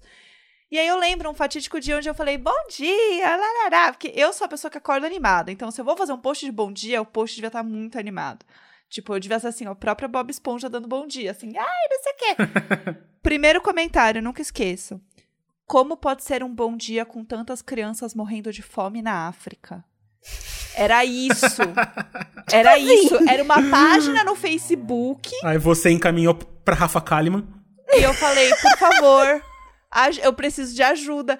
Entendeu? Então, assim, isso pra mim é o resumo de muita coisa na internet. Porque, assim. É, não, e é porque a internet faz a gente ter o problema que não é nosso. A gente não vai conseguir. Exatamente. Tipo, nesse meu vídeo eu falo muito disso. Tipo, cara, o mundo vai acabar um dia. Daqui bilhões de anos o sol vai crescer de um tamanho que vai englobar o mundo. Então o mundo vai acabar. Se ele vai acabar, pra que eu vou me preocupar com o mundo acabando ou não, se é inevitável? Só se a gente colocar um foguete, igual o filme tá na Netflix, um chinês lá, os caras põem um foguete e põem o mundo pra rodar. Pra criança na África, a não sei que a gente plante, sei lá, e fique lá cuidando, a gente não tem o que fazer, porque é governo, é uma, uma porrada de coisa. E até, né, então vamos cuidar do que a gente pode. Vamos, vamos, vamos cuidar da gente, né? Parar de comer só McDonald's. Ou se for comer, tomar alguma coisa, fazer, dar uma meditada, sei lá. É, é ver aí o que funciona pra você. Cuida de você primeiro, depois se preocupa com a África. Com, o seu, com o seu colesterol nas alturas, você quer se preocupar se a criança tá nutrida, sabe? Tem que se preocupar. Mas você vai morrer antes dela, brother. Aham. Né? Então, É, bora, então E bora eu se acho que, cuidar. é- e eu acho que assim, é, teve aquele primeiro momento pandêmico, que era aquela coisa de viver aquela tensão, né? Não tinha outro assunto mesmo. A gente tava vivendo aquilo e eu, eu acho que era Uhum. Sim. necessário mesmo a gente viver aquilo. É. Mas depois a gente já é, já é muito tempo que a gente tá vivendo, né? Sim. E aí a gente já tá aí pra um ano e um ano e quatro meses daqui a pouco, sei É, lá, né? sim. E aí a gente, a gente naturalmente já entrou em certas adaptações. Eu até falei isso com o meu terapeuta, assim, e com algumas outras amigas do tipo, a culpa por ter se adaptado. Só que assim, tem coisas que eu não vou fazer, que eu não vou ter como resolver, sabe? É. E aí vinha um, vinha um mal-estar, assim, de tipo, parece que eu já estou acostumando com essa situação, sabe? Mas é, mas é uma questão de sobrevivência também. Porque se eu ficar tensa o tempo inteiro, né? Igual você falou, a coisa Uhum. da floresta escura, o tempo inteiro, eu vou, vou morrer antes do corona me matar. Que era o meu Exato. medo. É, o meu medo era o morrer por dentro de verdade. Eu não quero. Eu também tive uma experiência de quase morte pra saber que a vida é muito bela, sabe? Que eu não quero É, morrer, você não. também, né, teve esse momento, você sabe muito Do bem que acidente, quer do passar por acidente. isso. momento é. agora, eu e a Jéssica, a gente fica ali, tipo, meio triste que a gente não quase morreu e tal. Diga por você, eu tô show. Eu tô Mas todo toda dia hora é hora. bonita com o Toda hora é hora. terapeuta aqui, eu tô Sente meio vendo. exclu... E aí, Jé, como é que é, como é que é nunca ter passado por um acidente que quase tirou sua vida? É. Que deu um outro também, olhar né? pra sua vida. Mas aí que tá, aí que tá. Não é, não deveria ser necessário passar por uma Exato. experiência de Exato. quase morte para olhar para a Exatamente. vida, É. sabe? Esse é, o toma ponto, uma é justamente esse. toma um uma dose heróica de cogumelo Ah, que você eu- vai matar opa, o ego e vai viver igual. Pera, só um pouquinho. Vai passar igual. Exatamente. que vai passar É. igual. Mas é, mas, é, mas é muito isso. E tem uma coisa que eu ando ouvindo muito nesse momento pandêmico, a galera fala, ai, essa pausa na vida, a gente, a gente não tá vivendo. Não, cara, você tá vivendo a pandemia. Isso é uma versão da vida. Sim, você Então, está vivendo se- ela, exatamente. Você não tá, no- você não tá congelado. Eu só tô cansada que de viver vivendo, um momento histórico. Até aí, tranquilo. E aquela coisa assim de Mas tipo, bora seguir. a gente a gente precisa viver a vida que a gente tem, não a vida que a gente queria, né? Que enquanto a gente ficar Exato. pensando tipo, ah, mas e se não tivesse a pandemia, tipo, a nossa frustração só vai ser maior assim. Sim. Porque já há muitas Não, e por razões que pra a gente estar quer também, né, frustrado e Gus? triste com o que tá É. acontecendo. Mas a questão é, não existe esse outro mundo onde a pandemia não aconteceu. Ele não existe. Uhum. A gente, a vida Uhum. E aí, e é vida é injusto uma só. comparar. É muito injusto você comparar uma Exatamente. situação.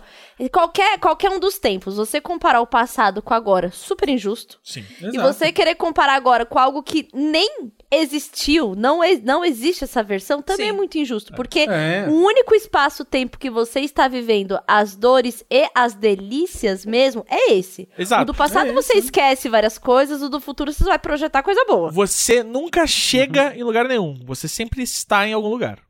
Uhum, Exato. exatamente. Exato. Estoicismo e niilismo. A gente tá aqui, né? A gente tá É. nesse momento Exato. agora. E, gen- e é, e é muito importante a gente fazer porque as, a, a grande sacada do capitalismo, uma das grandes sacadas pra mim é produzir pobreza pra gerar carência. É.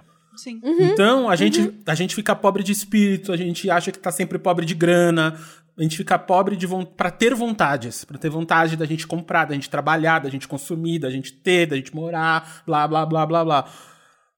E a gente tá vendo hoje que talvez a gente não precise de tudo isso. A gente tá um ano e quatro meses em casa e a gente precisa ir, sabe, restaurante direto, a gente precisa ir pra firma, ou a firma precisa ter um prédio XYZ gastando milhões por mês pra manter. É, tem muitas conversas aí que foram jogadas pra gente, pra galera ganhar lucro no- a cada quarter pra investidor, né, no, no fim do mês ali, que meio que tá comprovando que é mentira, que é só uma- um, é um problema Quantos inventado. escritórios na Berrine e na Faria Lima não estão vazios ou quase vazios até hoje, pagando né, aluguel e contas e tudo mais, que podiam estar botando teto para as pessoas, né? e Teto, Exato. comida e vida digna e boa para as pessoas que não têm nem onde morar. E, e é isso, assim, eu acho que quando. Isso, Ou pelo menos, é, ou pelo menos, Gus, dando uma condição saudável da pessoa que vai trabalhar dentro da própria casa pra aquela também empresa. isso. ma- Porque, mas, né? Porque isso, não é ainda. Porque- feito. não, mas é, especialmente no- nos momentos em que a gente ainda ah, tinha al- algum tipo de, de isolamento social aqui em São Paulo, que quase se, se foi, quando você passava de carro, né, por essas avenidas de cheias de prédios escritórios, seja Faria Lima, Berrine e tal, elas eram verdadeiros monumentos às prioridades totalmente erradas da sociedade que a gente vive capitalista. É Totalmente. tipo, olha, olha aqui, ó. Esses monolitos gigantescos, onde caberiam Uhum. milhares de nós lá dentro, estão aí, tipo, É. vazios, porque eles precisam gente existir calçada. nada. Uhum. Né? Nós estamos todos vivos É aqui, nada. não estamos mais protegidos por causa da existência desses prédios aí, não estamos mais, eh, não, não estamos com mais condições de nos adaptar. Tá pior, né? Foi porque é, é gastar mais energia porque é de vidro, então você tem que gastar mais energia Gente, para e eu tenho condicionado. tanta raiva do espelhado. Meu Deus do céu, isso é uma coisa que me tira completamente do sério. Todas as vezes que eu vejo, assim, eu não superei Não, essa terrível. bosta. É, É. o prédio espelhado. Eu tenho muita raiva, Não, porque é, mata gasta passarinho. mais energia. É, todas as enchentes que a gente tem em cidade grande quase sempre é por causa disso, porque fura, concreto, não Sim. tem árvore. Então, na verdade, só, só piorou nossa vida, não é que melhorou. O trânsito, né? É, é, Então a é gente. uma- é, uma, é, uma é muito doido É um- quando a gente para pra pensar assim com carinho nessas coisas e fala assim: Meu Deus, a gente tá muito doido, tá? tá a gente se perdeu demais, perdeu a Sim, mão, sim. assim, sabe? Não, e, a- e um, um dos grandes presentes que eu ando tendo é que nos últimos anos eu fui, eu fui publicitário, né? eu dirigi muita, muita coisa, trabalhei em agência, fiz uma parte de coisa. E eu sempre fui ou o único preto, ou um dos únicos que estava ali, então tinha que meio que, né, ficar de boa e tal. Hoje a galera me, é, me contrata pra eu colocar o dedo na cara deles e falar o que eles estão errados, sabe? Então, tipo, como- eu, dei muita palestra pelo Eu Estou, de galera, pra, pra galera, e quase sempre era perto de lugares assim, de tipo, ah, algum publicitário tentou se matar no banheiro, a gente precisa falar de saúde mental. Aí eu, Meu não, Deus. calma lá, galera. Eu sentar com o dono da agência, com o RH e falar, eu vou falar, mas a gente tem que fazer alguma coisa. Alguém tentou se matar no banheiro, isso não é. na- é vocês fazem publicidade. Se vocês atrasarem cinco minutos, um dia a entrega, não vai, não vai acontecer Exatamente. literalmente Sim. nada. É vocês trabalham. Não vai mudar nada. Não é um médico que tá fazendo um rolê de coração Exatamente. daquela pessoa. Vocês estão é, vendendo um biscoito. Ou um shampoo. Não vai Sabão mudar em nada. pó. Já vendi muito sabão em pó e parecia Eu que já- realmente se a campanha não subisse, Eu- é. E se a campanha É, um não. se a campanha não subisse, parecia que assim, ó, aquela ala de velhos internados, se não subir os posts, a gente vai desligar o Não, e É, o velho bom, beleza? se você não comprar esse carro agora, eu vou matar essa foca. Sim, não dá. Gente, esse post aqui do shampoo, ó, Não não, dá. vai dar. Vai todo mundo morrer que você não subir esse post do shampoo. Sabor chocolate. É, Exato, realmente- não, galera. realmente, a caspa vai tomar conta. Do... É, esse desodorante aqui, se o jovem não usar, gente, vocês sabem, né? É, é me- menos É. cinco É, não. crianças vivas. Não, é, eu dei uma palestra pro, pro Facebook. O Facebook faz vários eventos gigantes pra publicitários e tal. Aí eu dei uma palestra, eles me colocaram pra abrir a palestra. Tipo, era um evento na Casa das Caldeiras, show, Pra breja ver, de né? graça e, e comidinhas. E só tá publicitário, assim, eles não me falaram que era só publicitário. E me colocaram no palco principal pra abrir, uma decoração gigante, lindão. E aí, quando eu olhei, quando eu percebi o que era o evento, eu falei, fudeu, porque eu vou falar de morte juvenil pra publicitário que tá mó feliz, que vai sair da agência, vai comer um hambúrguer foda de graça pro Facebook. E eu vou fazer eles chorarem, o dia deles vai ser um dia de merda. Então eu, vou, eu, eu mudei na hora. Tipo assim, era 40 minutos de palestra, eu fiz a palestra em 20 minutos. Eu falei, velho, eu vou falar super rápido, eu vou falar o que eu aprendi, sei lá, vou dar um jazz aqui improvisar. E aí acabou a palestra, eu falei, galera, mas a gente tem mais meia hora. Se alguém quiser ficar aí, fazer pergunta e conversar, bora. Cara, todo mundo ficou e todo mundo levantava a mão e virou uma terapia coletiva. A galera, nossa, eu tive burnout ano passado, minha chefe não fez nada, nossa, eu tô com depressão, nossa, eu tô tomando remédio, que bom, eu posso falar com alguém. Todo mundo tinha uma historinha e eu fiquei o dia inteiro sendo procurado pela galera. Ô, oh, o cara da saúde mental, vamos falar com ele aí. Não consegui ver mais nada do evento, porque ninguém falava. Então, se a gente falar, vira se a gente não falar, vira o tabu. Então, o que eu acho muito legal desses, dos movimentos que tá tendo agora, seja sociais, raciais, de gênero e tal, é que a galera tá usando falar. Né? A, a galera tá, tá usando abrir a boca e falar. Não é porque eu sou preto, que eu sou não. não- que eu não. Que eu tenho tal gênero, que eu tenho tal cor, que eu faço qualquer coisa que eu não posso falar. Eu, eu tenho que ser ouvido igual a galera. E aí os brancos, velho, a galera lá tá tomando na cabeça, né? Então a E a gente tá aqui sendo, né, cringe. É. Totalmente e tomando na né? cabeça porque é, é- Até porque você sabe que esse É negócio de ser otimista, esse negócio de ser otimistas é assim. Ah, É. cringe, né? Esse negócio assim, não dá. Uma das respostas lá da geração Z, gente, era, era o. Ai, é muito cringe esse, esse negócio de ser é, animado de bem com a vida e pensar Nossa, no futuro. não tem nada mais. que bom Sabe é o que acontece isso aí? Quando eu era emo, eu também tinha sentimento Mas é- é aí, exato, eu também já Depois fui jovem passou, gótico. eu virei a pessoa que dá bom Eu ia dia falar, e que bom feliz. pro Eu fui emo, jovem é. É a volta de- do de emo em muitas fases. Não, acho terrível. é, gente, pelo amor de Deus. É, É, eu que bom tinha uma amiga emos. emo Eles vão agora, tá que eu voltando dava oi, tudo bem, ela falava não e você. Perfeito, então, amei. assim, É, é, teria namorado. O. o Meu, o que o- eu. É, o Antônio não, Abujanra. Exato. O pai do André Abujanra, o grande ator Antônio Abujanra, ele. Eu sou muito amigo do André e tinha, tinha vezes que a gente trabalhava junto, ele tinha uma, hora, uma época que ele tava morando com o seu Antônio. E ele tinha que ligar num, num telefone fixo ainda. Então, ó, eu sou muito cringe. e aí eu ligava, e aí o seu Antônio atendia. E eu falava, seu Antônio, tudo bem? Aí ele, nunca. Enquanto você está vivo, nunca pode correto. estar bem. Inclusive, Viver é uma choveu, desgraça. choveu. E era uma. É e com aquela voz um dele. podcast com trilha de abertura do Abujanra tão boa quanto a trilha que ele fez pro Telecurso 2000. É, naquele mesmo estilo. Tudo. E, e- não, o, o que eu ia dizer é que ah, você acreditar que as coisas podem ser boas e, e dar- tudo pode dar certo é você negar tudo que aconteceu antes. Sim. É. É. Não, é, é, é o que o, é, o, o- é o que o André mesmo fala nas suas músicas que a galera fala que é infantil, mas eu acho que tem muito conhecimento ali. Que o Abu fala que 100% não existe, ninguém é somente triste. 100% gato mia, ninguém é só alegria. Então a, a gente não entender que a gente vai ter momento triste, que a gente não, que a gente não, que a gente vai chorar, que a gente vai estar mal, que a gente vai precisar de um colo. A gente não tem como ser forte o tempo inteiro, a gente não tem como estar bem o tempo inteiro. E aceitar e viver aquele momento, porque ele vai passar. E que também o tá, e nome- que- e, também que tá mal o tempo inteiro também não é normal, não. Então também mais, não é, por mais que o mundo esteja é. acabando, enfim, né? Tudo que tá É. acontecendo, né? O E eu, eu- estou, o, o nome eu estou veio disso, porque você está, você Sim. não é.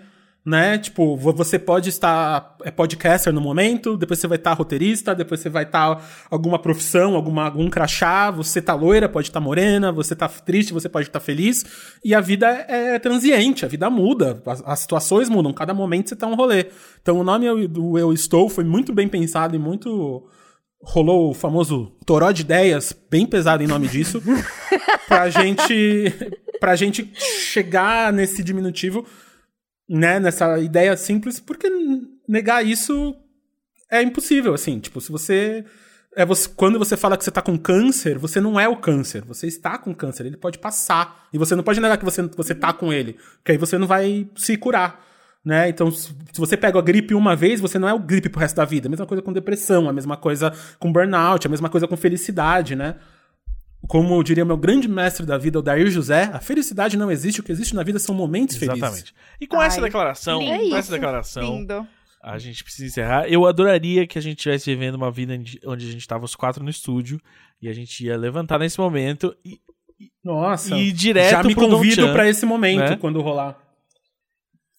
Eu Não, assim, só esticando essa já conversa. mandando, eu já mando mensagem no WhatsApp pro Taka, assim, falando assim, "S- faz bastante curry, que a gente tá chegando. Estamos chegando. Nossa, Gus, acho que eu vou, vou, vou- acho que eu vou fazer curry hoje, Faça. porque eu tenho bastante legume aqui em casa, e você falou. Lá. E eu lembro que o dia Faça. que eu fui com o Valentim, é, que até o Valentim comeu lá, e tava frio e tava quente. Eu lembro muito E desse. Eu, vou- tenho muito vou essa. jogar aqui essa em primeira mão uma, uma essa informação. janela, que, essa- sabe essa é- janela? é, tem- muito influenciada pela Jéssica. Eu e o Taka, a gente tava querendo fazer ah, um, um menu especial, nós dois, assim, pra cozinhar, e aí ah, o pessoal poder pedir ou delivery ou retirar lá na porta. E aí, quando eu pedi ideias Sim. de pratos no, no Twitter, a Jéssica falou assim: ah, faz coisas veganas também, né? Pra gente pedir. E aí, aí quando eu sentei com o Taka, eu falei assim: ó, a Sim. gente precisa ter coisas veganas também, claro, porque pra mais gente poder comer.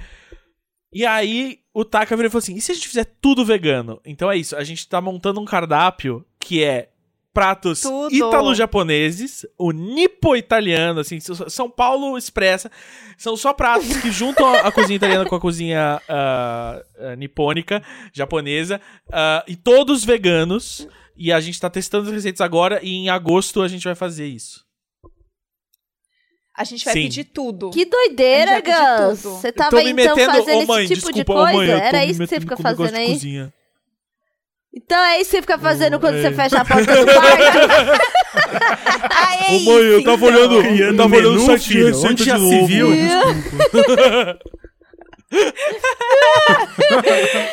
tava, tá, Abre como é esse é? histórico. ah, ah, é, Ô, abre meu, esse histórico tem aí. Couve-flor, gente tem carne de jaca desfiada.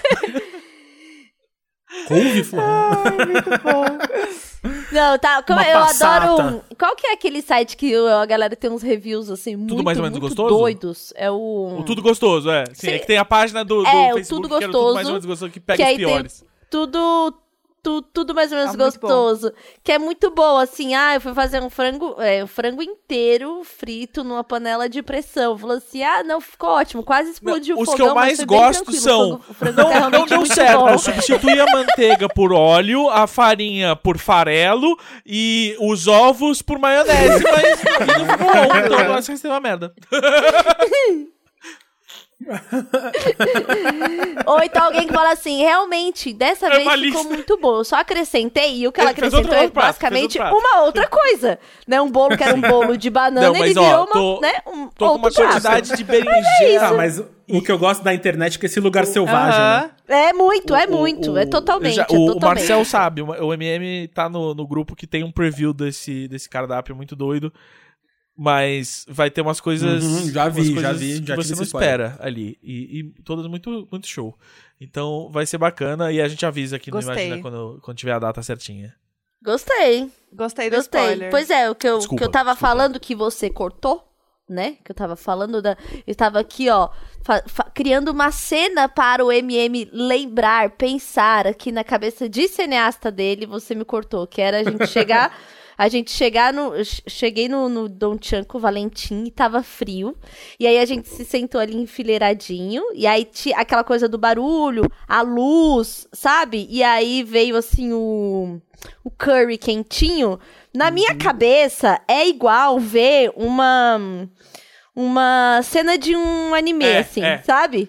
Que é tipo a TV. desenhado. total, assim. né? Não é total, não é totalmente, que é tipo a, te, Sim. a TVzinha e o vaporzinho desenhado. A TVzinha, nananã, o Valentim é aquele mangazinho do olho gigante, olhando assim quando recebe o prato, sabe? É, E aí a aquela gente- cena que a tigela tá só no olho dele, você não vê a cara pra baixo, isso, sabe? exatamente, exatamente. A gente- Eu tenho muito essa cena assim na cabeça. Porque quando você falou da maquininha, não, é Gus, muito a maquininha lá aquela de escolher, eu maquininha a lembrei tela de toque. O, a, a gente Uhum. viveu essa cena quando teve a manifestação agora a de junho. é, não sei que dia que vocês estão ouvindo isso.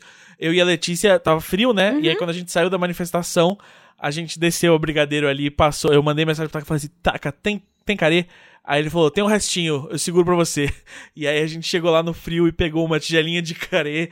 E foi isso também. O, o vaporzinho desenhado do estúdio Ghibli. Ah! É, Sim. é, É, eu tô, É eu um tô com- abracinho, né? É, É um abracinho. É, É. um outro cuidado que a, gente, que a gente às vezes não faz, né? Às vezes É. comer um carê Exato, gostoso, nossa, um arrozinho né? com um caldinho é só isso que a bom. gente precisa. Só isso a gente fica bem. isso, dormir com, a, dormir com a barriga quentinha, né? Tem, e eu sei, eu tenho muitas memórias, assim, que pra mim tem um, um, um lugar visual de, de, de cena, sabe? Assim, tem a, Uhum. as cenas, Exato, os assim. nossos eu tô cenários sentindo não tão muita falta mudando, de né? viver essas cenas, né? Então, tô aí É. E exatamente, eu não, eu não consigo É. ter esse tipo de É. memória ah, olhando Sim. pra esse quadradinho, né? Não, é, Então- tem, uma, tem várias pesquisas que falam isso, né? Que a- a- as memórias estão mudando porque você não vive elas naquele momento, você vive elas pra depois. Uhum. Então, você, você, vai, você vai no show, uma coisa que você, você quer me ver puto, desesperado, é você tá no show pessoa e tá aquele filmando bando de tela aquilo azul que ela podia tá pra você. vivendo. Sim, sim. Da, é da galera fil, filmando. É, e ela não tá vivendo, ela não tá curtindo, ela tá querendo mostrar pra depois mostrar que ela tá vivendo uma experiência Exato, foda. E não só mostrar, não tá às vezes a pessoa acha que sim, que ela se tá eu não vivendo. registrar, eu perdi, Exatamente, sabe? é. Se eu não gravar no celular... Não, você tem que registrar no, o fato de que você É. esteve aqui. Viva isso, que você vai ter sempre o fato de que você viveu. A experiência vai estar sempre com você. Você... Um homem nunca entra duas vezes no mesmo rio. Você nunca vai ser a pessoa que você era É. antes daquilo ali. Se você vai num show É. Heráclito vendo... Aqui, Heráclito aqui... Você sabe que esse aqui podcast aqui é muito pré-socrático, tá ligado? E aí, Veio. o que eu falo é o seguinte... Até Talvez porque não exista, Sócrates, talvez o a gente Sócrates não descobriu exista, que não né? era uma pessoa. Isso o Platão vai ter que uma explicar cena. você. E aí, Heráclito. o- o- mas é isso, assim, você vai num show que você tá afim de ver, numa banda legal, que você conhece ou não conhece, enfim. Aquele momento, se você viver aquele momento, ele sempre vai ser algo que faz parte de você. A pessoa que existe depois dali sempre vai ter sido a pessoa que passou por aquilo. Agora, se você acha que você tem que gravar aquilo no celular pra você poder voltar aquilo no celular depois, você tá errado. Porque, você, um, você não volta pra nada. E dois, aquilo não é voltar. Sim. A ima- e o som, gente, horrorosa. pelo amor Tem de um- Deus, Ah. o som todo estourado. É, A imagem, o som estourado, o som É. estourado. Não dá. Exato, compra o DVD quer da turnê isso, que você compra foi ver. DVD do que Wesley vai estar Safadão. muito melhor que tá o. Você não precisa gravar o cara lá. Que eu amo Wesley Safadão. Pra mim, o Olha melhor só, dica- é o ao vivo aí em quer Brasília, tá? Ele é foda, né? Então, É. o ao vivo em Brasília É. do Wesley Safadão ali é de 2015. Eu, eu, inclusive, você quer algumas garrafas de vinho ontem à noite Brasília é uma cidade que é muito mais do que só Safadão em 1% Brasília. sacanagem, né? Ai, Puta que pariu. Ai, que inferno. Gente, chega. Marcel, desculpa. Marcel, desculpa por essa piada. E, e neste e, e, e, Tô e- acostumado. É, bom que você e sabe. Neste DVD, e neste DVD tem a música que eu amo muito, que é assim. Essa é sua 100% música, essa é sua muito música, louco. Tilly. É a do chamar É o Samu. Então, Eu amo a que assim, chama o Samu. 100% e aí ele muito- fica girando o bracinho como se fosse a... Ah, uh, uh, uh, Já vi ao vivo, gente. É tudo esse momento, inclusive. Pô, cara, não. É, esse, esse é real Brasil que eu quero. Sim. Com Juliette cantando, né? Vamos É juntar isso tudo, aí, fazer é essa galera É isso que geral. eu quero. Né? Porque nós Marcel. somos a continuação das memórias daqueles que vieram antes da gente. A- a- então nenhuma vamos ter tradição mais, melhor do que aquelas vamos que, a criar gente, memórias. que a gente ama. E por isso eu quero novamente estar com vocês todos, comendo carê, cantando karaokê no Don Chan e comendo tonkatsu feito na air fryer na sua piscina também, Marcel. Verdade, pra quem não sabe, para quem não sabe, eu fui a pessoa que converteu Gus Lanzetta para eu o maravilhoso tinha- mundo da Air Fryer. Ele não Muito acreditava na Air obrigada. Fryer. É, e Ele é um forno que de fryer era, mas era só não- um eu não- forninho de Ah, não. convecção. Eu Como não tinha era finalmente uma eu tinha feito tonkatsu no, Finalmente, no, um no novo, e aí tinha empanado vários que ficaram na geladeira e não foram fritos. E aí o Marcel falou, traz que a gente bota na air fryer, né? Eu falei, hum, será? E aí o Marcel deu só uma leve pincelada de óleo ali no empanado que eu tinha feito pra fritar, não preparei especialmente pra, pra air fryer. E aí quando ele nos trouxe pronto ali na piscina, porque ele é, além de tudo, um ótimo anfitrião, é, eu falei, nossa, se fica assim, ah, então eu quero uma também. E aí foi aí que foi aí que virei air fryer. Que, É que isso. abriu. E hoje, Que é hoje em dia, universo. hoje em Sim, dia eu o tenho uma air fryer de aqui 11 entre litros. Nós é o proprietário da maior air fryer, né? O último mo- É um forninho, e é é basicamente eu o comprei um mini forno modelo de convecção. porta na que abre Um igual piro, forno, é. né? Exatamente. É, É um é. forno. Exatamente. Gente, exatamente. Aí eu, e eu Eu- tô com inveja, eu- né? eu tô com inveja. E é criando essas memórias que a Isso gente que é faz foda. Porque até batatinha frita do delivery, você bota ali e É ele requenta mesmo? bem. Air fryer, não precisa ser a minha, né? Qualquer air fryer. Mas esse é o segredo. O segredo de uma boa batata de Exatamente, delivery também. é colocar minutos na air fryer assim que ela chega, que ela volta a ficar crocante. O óleo esquenta E eu de esquento, novo. eu não tenho, eu não né? tenho Então air fryer não micro-ondas, então recomendo. quando tem Se um fosse sanduba, qualquer outro eu podcast, deixo ele enrolado no papel alumínio, A dica boto do- ele inteiro ali, ele, tipo, pra ele não secar, ele fica né, enrolado no papel alumínio. E aí eu deixo ele ali, esquenta ali, como ali. Tá, show. Uhum.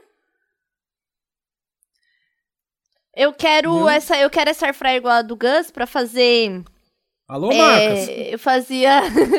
eu fazia uma coisa pro Valentim, só que no forno eu acho muito chato de fazer. Eu quero voltar a fazer nesse daí.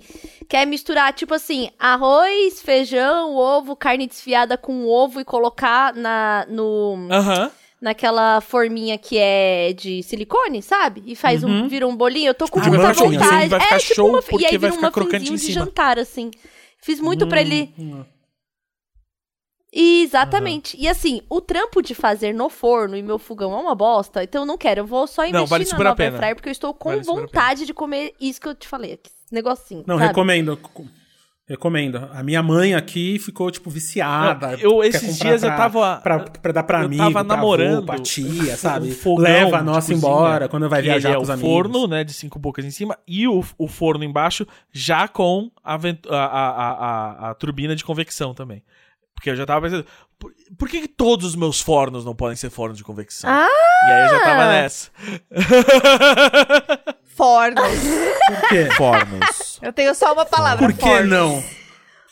Ô, É, ô, porque- MM, uma coisinha só pra gente encerrar aqui. Uma, É. uma dica, já que você deu aí a especial dica da Air Fryer, Mini. né? E já converteu aqui, né? Já converteu os 70, e- É. 33% do, do, do, do elenco aqui. Então, queria que você falasse, assim, uma dica, assim, coisas que você, né, Posso- tá posso- ouvindo, Eu vou fazer tá até a introdução desse quadro, né? Marcelo. Um- Vou fazer, eu vou ser o Cid Moreira, você vai ser o nosso Mr. MM, Fala. tá?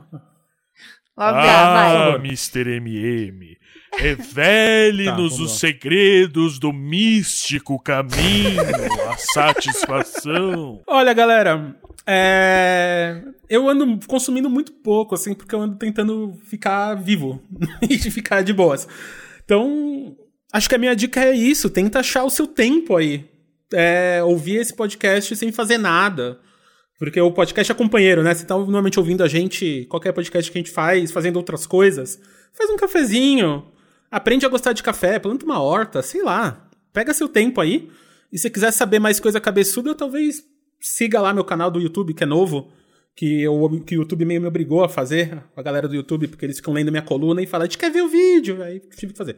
Então, se- é, segue lá, mas de verdade não faz nada.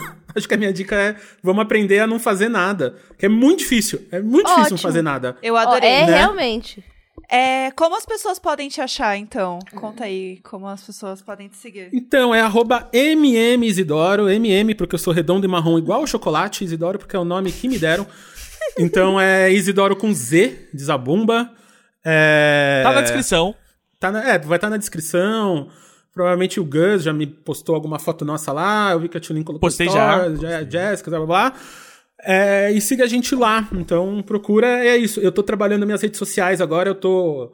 A Bia Granja do YouPix inventou que eu, que eu faço conteúdo devagar, slow content. Né? Eu Como amo slow. Content, ele faz low content. Boa. É, e então eu tô trabalhando nas minhas redes sociais por temporadas agora. Então ah, eu vou postar, tipo, poucas stories, poucas coisas com um assunto específico pra você não ficar vendo se eu tenho coisa nova lá toda hora. Então, porque aí ninguém vai me patrocinar mesmo, porque eu tô falando de fim de mundo e de, e é de falta de capitalismo, que tem que, tem que morrer.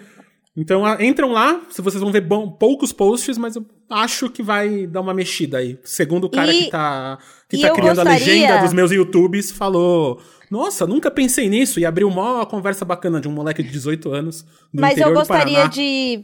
Gostaria muito aqui de pedir encarecidamente que em algum desses conteúdos você coloque a foto do seu avô. Porque é um dos homens idosos mais bonitos ao qual eu já tive Sim. conhecimento. Né? Então, assim, eu Não, acho que aquele o, homem é. o público precisa Contar conhecer onde pode chegar um homem de 70 anos ali. Velho fitness é um 95. Nove- desculpa, 95, 70 Ele tem seu parece pai, não é? 70, ele parece 70. É, ele parece o meu 70, pai tem tem 60 e 90 pouco, 65. Ele tem meu avô 95, 95. Não, Gente, meu avô é e impressionante. ele Contar uma é- história. A, a gente foi. Das várias histórias da vida. Eu, le- eu, eu levei o meu vô pra um jogo da Copa do Mundo, porque ele trabalhou na Copa de 50. E aí ele nunca tinha visto um jogo Copa do Mundo. Eu falei, é. Eu tinha ganhado os ingressos, fui eu, meu tio e meu vô ver um jogo. Que jogo a gente escolheu pra levar ele? O 7 a 1 óbvio. Então, tava eu, meu vô e meu, e meu tio vendo o 7x1, tipo, a 8, 10 metros do gol, sabe? Então, então o meu vô... come- E aí, a gente Hoje chegou... não rolou muita coisa. Não, do gol do Brasil. Ah, do Então, gol, a de gente viu... sete. Ih, rapaz. A ge- gente viu, esse homem começou a ficar triste e tal, mas antes, no, pra quem já foi no Mineirão, o meu vô é mineiro, começou a comer um tutuzinho, não sei o quê.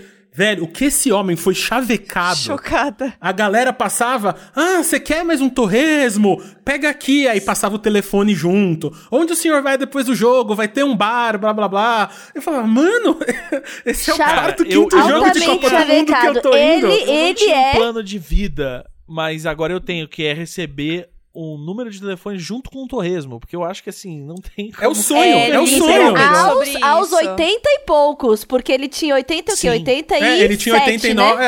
é, é, 80 e poucos, é, 89, 88, É? assim, tava É. fazendo, tava, não tinha 90 Gente, eu, ainda. mas eu acho impressionante. Eu adoro quando o MM posta qualquer coisa com ele, porque eu sempre fico muito assim, que velho impressionante, porra! Não, é, me dá Olha, um leve desespero, assim, de olhar pra ele e falar, nossa, se eu já tenho essa biografia com 35, que- é, eu vou fazer 36 agora essa semana.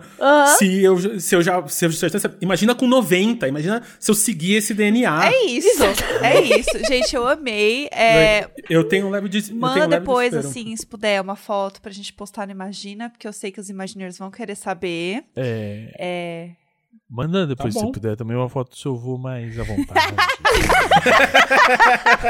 Lá na sua piscina comendo um tonkatsu. Fala pro seu avô que se ele quiser algum, né, uma coisinha pra fritar na air fryer, Torresminho. que ele pode usar a minha. Mas é isso. Eu- uma, e uma história que vai ficar. Eu já, já deixo aqui o convite pro, uma- pro MM voltar é, quando a gente estiver de volta em estúdio. A gente fazer mais um episódio todos juntos pra gente depois sair de Don Chan. E também pra gente testar se depois de todas as mudanças que a gente tá vivendo na, na pandemia, você ainda vai ser confundido comigo. né? É verdade. já foi já foi reconhecido como Gus Lanzetta na rua e aí Não, fez, a- eu- fe- eu- fez por mim o- É, eu já fui, eu já fui chavecado como Gus Lanzetta. Exato. E eu não tive coragem de, de falar pra menina que eu não era o Gus Lanzetta. correto. tipo, Você só deixou vou- rolar, Tá você só deixou rolar. Eu, Não vai eu estragar a noite mano, da pessoa. Eu vou destruir o sonho de alguém que vai falar: Nossa, eu peguei o grande podcaster Gus Lanzetta, o grande jurado do. do, do- é, é do Canta Comigo. É Exatamente. Canta Comigo, né? Né? tipo, não dá. É, teve uma época que eu, assim, o, o bom é que teve uma época que eu era o Thiago Abravanel. Eu, eu não tenho nome, né? Que eu sou é Marcel por registro, MM por escolha e Mamá por afeto. Naturalmente a rola. E, aí teve uma época que eu comia muito de graça em São Paulo, porque a galera achava que eu era o Thiago Abravanel. Do nível de eu encontrar o Thiago Abravanel um dia na porta de um teatro e eu conheço ele de E meio ele de achar que ele era infância, você. Não, então, aí eu falar, porra, Thiago, obrigado, tô comendo muito de graça pra sua casa. Cara, a gente nem é tão parecido. Na hora, tipo, filme, assim. É, chega uma velhinha e fala, Thiago, adoro você e seu pai. Todo mundo acha que o Silvio Santos é pai dele. E me abraçar. E eu tava do lado dele. Eu sou mais Thiago Abravanel que o próprio Thiago Abravanel. Ai, e, eu e aí depois eu virei o Gus. E eu preciso deixar um recado pro Thiago Abravanel, então. É, Thiago Abravanel, estou apaixonado na sua grife. É muito- muito legal mesmo, né? Já ganhei dois de presente. E eu quero que, se você quiser me patrocinar, se quiser que eu seja embaixador da sua marca, vamos, vamos fazer um bem bolado. Entra em contato. Pô, e se ele com- ouvir isso aqui, eu sou seu sósia já. Já manda um Ih, pra nós, hein? já manda o, o, o- A gente pode fazer um, o, o, o Marcel pode ser esse modelo. Eu acho que vai ser muito bom pra você. você não vai ter que perder tempo tirando fotos e o Marcel co- cobre essa diária pra você. E eu posso ser o mais novo embaixador da marca aí, porque eu já É. eh, amo os, eh, ficar de salto de pijama. E agora eu só ando de pijama. Eu saio de casa de pijama, eu vou no supermercado de pijama. Essa é a minha vida. Essas foram as decisões que eu tomei na pandemia. É isso. Beleza. Isso aí. Então, obrigado, Obrigada. gente, pelo convite. Obrigada bem a você incríveis. por ter vindo. A hora que vocês precisarem, a hora que vocês precisarem, vocês sabem onde me encontrar. E Imaginers, façam nada, por favor. É isso Só aí. curte a vida. Só A imagina. gente já é cringe o suficiente. Põe a sua ca... Toma um café, põe sua calça colada. Sua vai sapatilha curtir. redonda. Vai viver sua sapatilha redonda, isso. entendeu? Ir até o mercado com ela, sei Só lá. de crocs. Muito obrigada, Beijo. MM. Obrigada mesmo. Half-Death.